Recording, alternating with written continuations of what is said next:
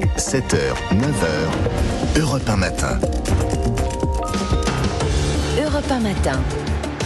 8h41 sur Europe 1, le club de la presse Europe 1. Alors, raz-de-marée ou bien baroud d'honneur de l'intersyndicale en ce lundi 1er mai.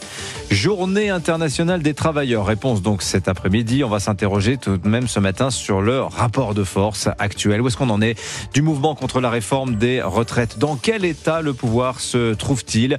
Question donc aussi ce matin sur l'après 1er mai. Qui ira voir la première ministre qui a promis d'inviter tous les syndicats à Matignon euh, cette semaine? Alors visiblement, ce sera plutôt la semaine prochaine, nous disait tout à l'heure à 7h10 Cyril Chabagnier, le patron de la CFTC. J'ai le plaisir, pour parler de tous ces beaux sujets, d'accueillir Charlotte Dornelas de Valeurs Actuelles. Bonjour Charlotte. Bonjour. Et Géraldine Vosner du Point. Bonjour Géraldine. Bonjour Dimitri. Alors effectivement, question d'abord sur le 1er mai. Est-ce si important que cela de compter le nombre de manifestants ce jour, Géraldine Vosner?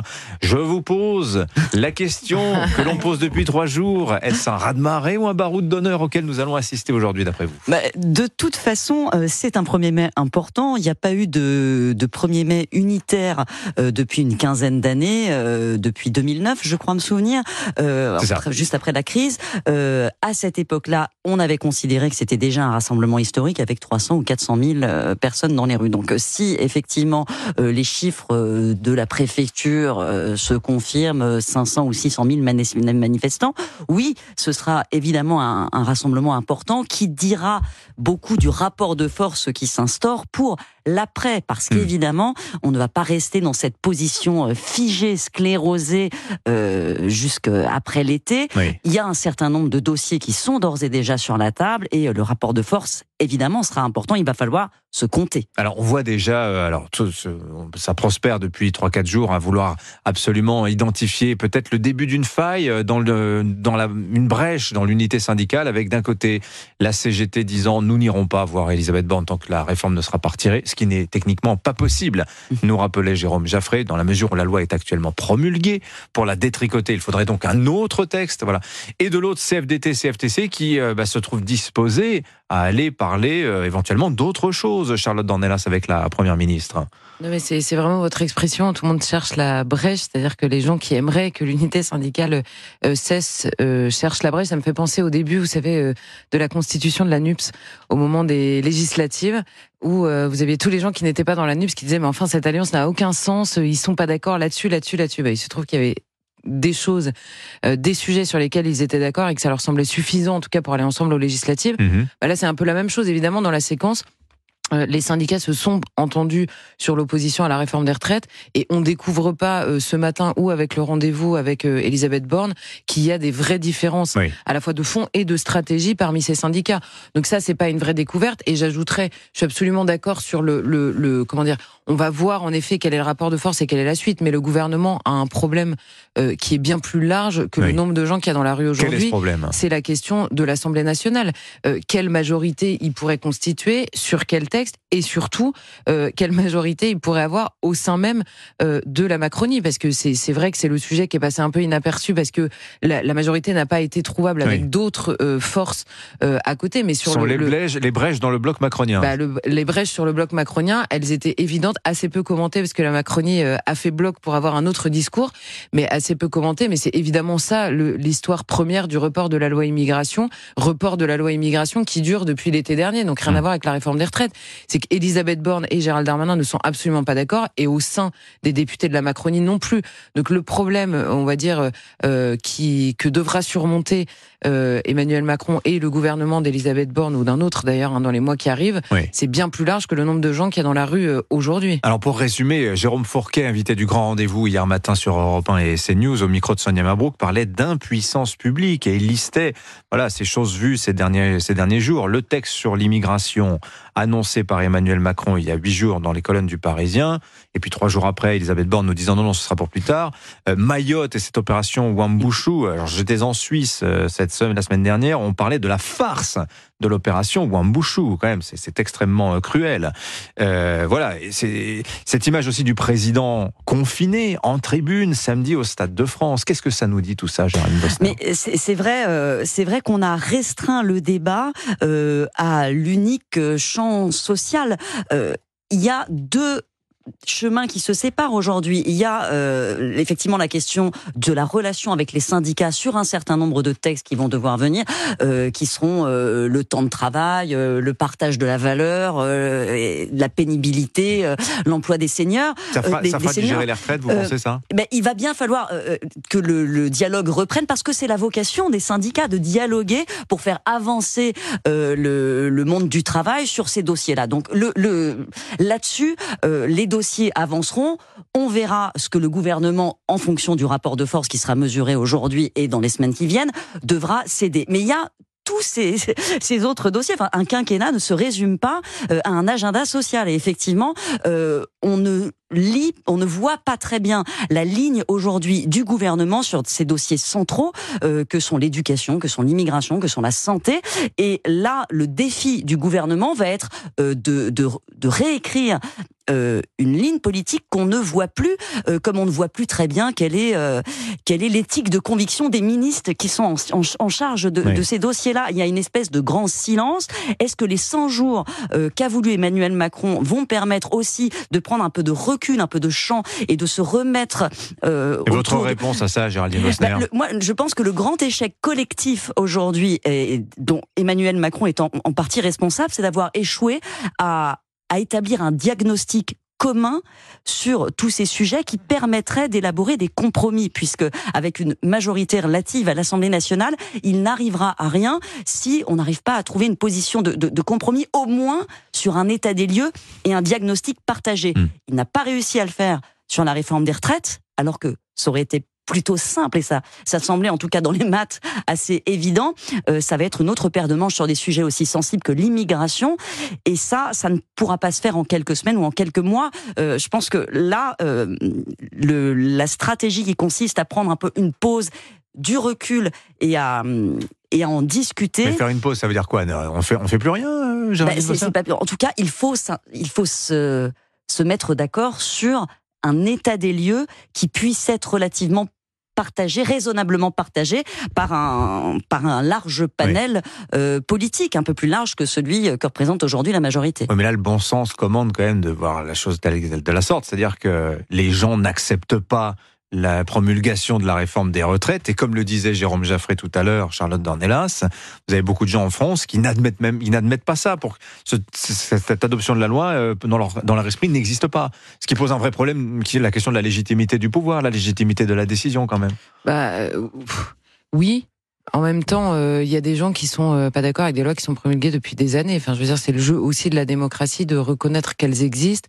Et à la limite, l'engagement politique, euh, l'engagement politique peut venir de là aussi, de se dire un jour, je ferai partie des gens qui amenderont cette loi-là, qui la changeront, qui en voteront une autre. C'est l'histoire de la vie politique. Donc ça, à mon avis, c'est, c'est, on, on focalise. Mmh beaucoup sur l'opposition à cette réforme des retraites pour expliquer une impuissance politique qui, là encore, n'a pas attendu la réforme des retraites. Je reprends votre exemple et ce que vous avez entendu en Suisse, mais, mais à mon avis, on l'entend euh, dans beaucoup d'autres endroits sur cette opération à Mayotte euh, qui est qualifiée de farce. Ça, pour le coup, c'est pas du tout une question euh, d'affaiblissement politique lié à la réforme des retraites. On a vu, il n'y avait pas de réforme des retraites au moment de l'imam Iqwisen, il n'y avait pas de réforme des retraites au moment de l'Océan Viking et Gérald Darmanin nous disait 100% des gens qui n'ont pas vocation à être sur le territoire seront accompagnés. Il y en a deux qui sont repartis, deux. Alors c'est sûr que on suit assez peu ces dossiers-là sur le long terme, etc. Mais l'impuissance politique, en tout cas sur ces sujets-là, le fait que la justice euh, puisse répondre en référé et casser la décision politique parce que l'accumulation euh, des textes de loi, notamment supranationaux, euh, sur ce terrain les empêche d'agir, tout ça n'a pas attendu la réforme des retraites, ça n'a même pas attendu ce gouvernement-là.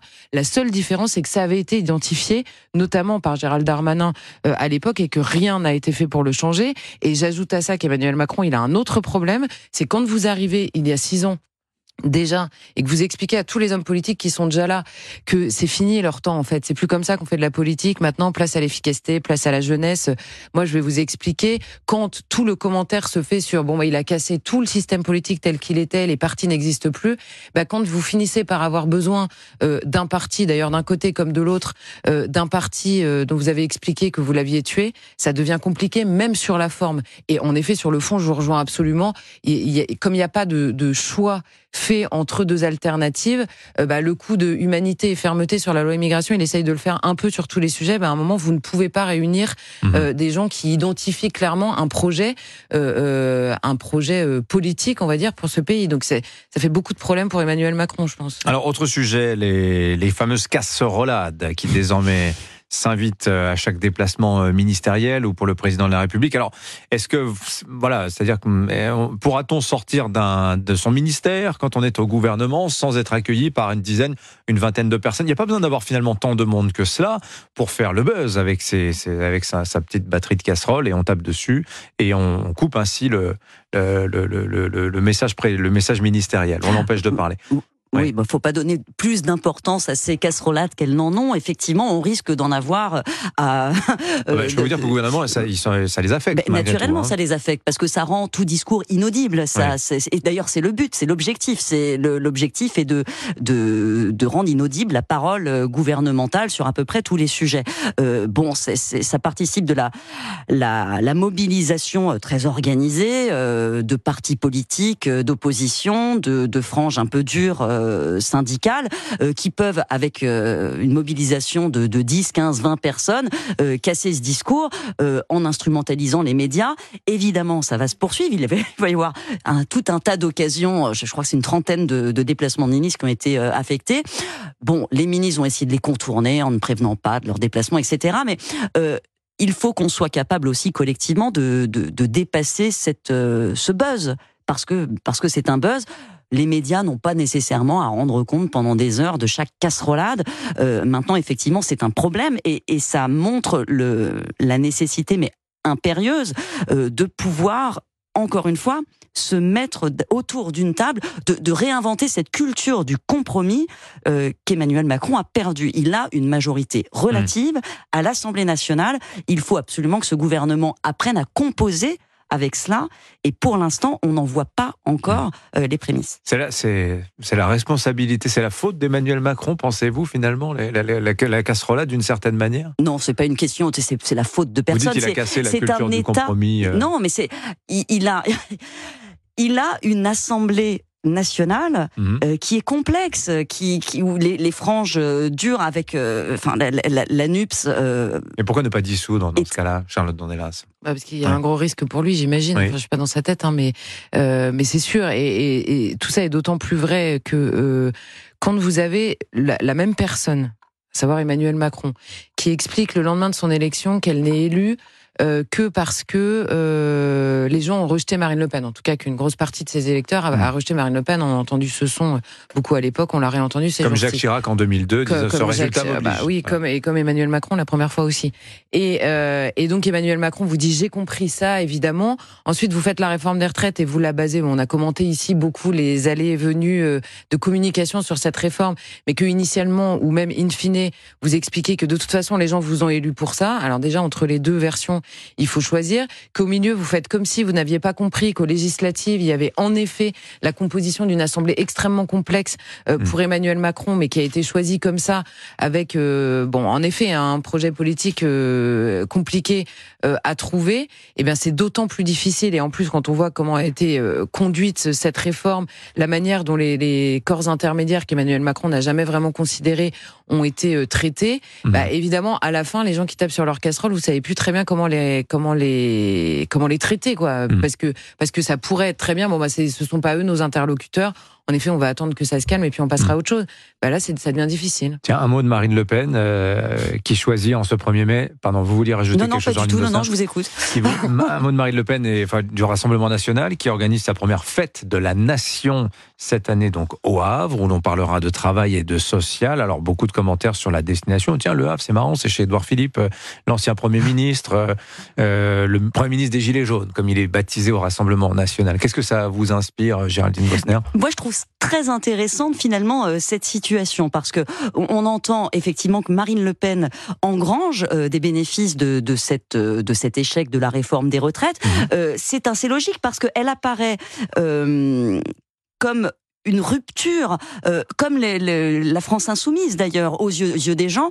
c'est la personnalité qui incarne une rupture avec en gros le système social libéral qu'on connaît depuis depuis une cinquantaine d'années, qui a conduit à un appauvrissement des classes moyennes en France, à un enrichissement des, classes moyennes à, l'étranger, en Asie, des classes supérieures. Bon, ça n'est pas une nouveauté. Ce qui est intéressant, c'est qu'elle est devenue aujourd'hui la première personnalité politique préférée, la deuxième personnalité politique préférée des Français.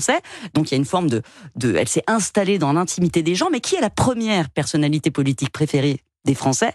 C'est Édouard Philippe. Et qu'est-ce que ça nous dit euh, qu'en fait, parce que moi, si vous pouvez m'expliquer la distinction entre la politique d'Édouard Philippe, celle d'Emmanuel Macron, je ne le sais pas. Donc ça nous dit aussi que les Français euh, veulent la politique d'Emmanuel Macron sans Emmanuel Macron. Et c'est particulièrement euh, alors à la fois intéressant et préoccupant. C'est quand on est, on est dans une espèce de, personnification de, de la colère qui est profondément malsaine. Et dans ce contexte-là, euh, les discours d'apaisement, alors là je vous parle pas de Marine Le Pen, mais les, les discours d'apaisement qu'on entendait euh, ce, ce, week-end de François Bayrou, d'autres figures, mhm. euh, de, devraient être écoutées. Je ne vois pas où mène cette contestation qui s'est focalisée sur une personne et sur une tête. Charlotte Dornelas, euh, Le Havre, euh, Le Havre, bah alors euh, Marine Le Pen répond elle-même dans son interview, bah non pas du tout, l'élection est dans 4 ans, on ne sait même pas si Edouard Philippe sera là. Et en son effet, entretien au Parisien hier. Hein. Elle peut, oui, dans son entretien au Parisien, et en effet, bah, je, je, je prends pour argent comptant sa réponse, je vais pas faire de autre chose. Et Donc surtout, abandonner la, la, la, statue de Jeanne d'Arc, place des Pyramides à Paris. C'est pas du tout un hasard qu'elle soit au Havre. Hein. Non, non, mais bien sûr, mais bon, en même temps, voilà, je, je vais pas. puis par ailleurs, c'est pas très significatif. Enfin, mm. dire, on verra en effet dans 4 ans si c'est ce duel-là euh, hmm. euh, qui s'installe. Le Havre score, euh, ville où le, Rassemblement national fait des scores assez assez moyens par rapport à d'autres régions. C'est aussi bah, par rapport à Mayotte, par exemple. Oui, ça c'est sûr que les, scores sont beaucoup moins sont beaucoup moins forts au Havre. Non, mais elle est partie là-bas en disant que c'était en effet la fête du travail en plus de celle de Jeanne d'Arc pour continuer sa transition. voilà, mais moi je reste persuadée que Marine Le Pen, en effet, politiquement aujourd'hui capitaliste, son vrai problème, c'est de dépasser les campagnes où ça s'organise malgré elle, où sa détestation s'organise malgré elle.